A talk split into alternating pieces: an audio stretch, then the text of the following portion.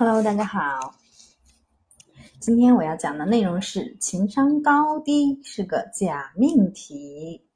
情商在心理学的定义是感知自己的情绪的能力和感知别人情绪的能力。很多人营造了一个情商低就是一错误的这样一个氛围，又开设了营造焦虑的新篇章。其实情商高低确实是可以度量的，但是度量的前提只是当时这个场景，你不能因为其中一个场景就去定义一个人。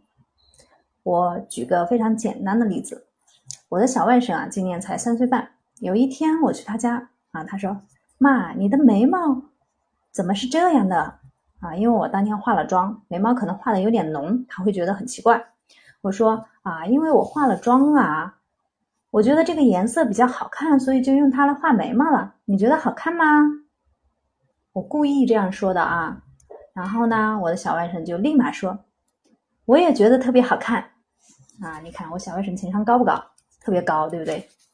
但是呢，啊，后来我们带他去楼下玩，碰到了一个小姑娘摔倒了。我小外甥在那里拍皮球啊，摔倒的那个小姑娘呢，正好挡在他的前面，半天都起不来。然后我们呢就等着他去把小姑娘给扶起来，结果他来了一句：“你赶紧起来呀，挡着我拍皮球了。”你看，这是不是直男癌啊？啊，三岁我们就觉得这已经直男癌了。所以说，那我小外甥这情商到底是高还是不高啊？其实主要是因为啊，他在乎我，他愿意去啊。哄我，对不对？愿意去感知我的情绪，所以在我面前，他就是一个高情商的人。那个小姑娘呢，她又觉得跟他没什么好玩的，不在乎他的感觉啊，所以在他面前就是个直男癌。如果你愿意去链接和感知这个人的情绪，你在对方那里就一定是个高情商者，因为啊，每个人都懂得趋利避害，人又不傻。你要真的想哄一个人还不容易吗？当你不愿意去链接和感觉对方情绪的时候，哎，那你就是一个低情商者。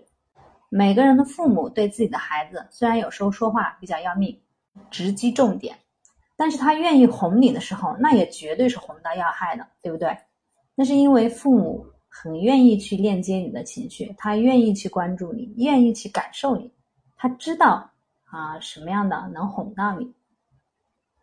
很多科学工作者、工科和理科的工作者，情商都相对低一点。那是因为大部分的精力都用在了工作、研究这些事情上面，没有太多的精力用在情绪上，所以相对他们的情绪呢也会比较木讷，对于对方的情绪的感觉也会比较少，因为感觉和链接情绪也是比较消耗精力的。这就是为什么当你很忙于工作的时候，很难去照顾别人的情绪啊，因为你已经没有精力了。所以说，你需要在乎情商高低吗？不用。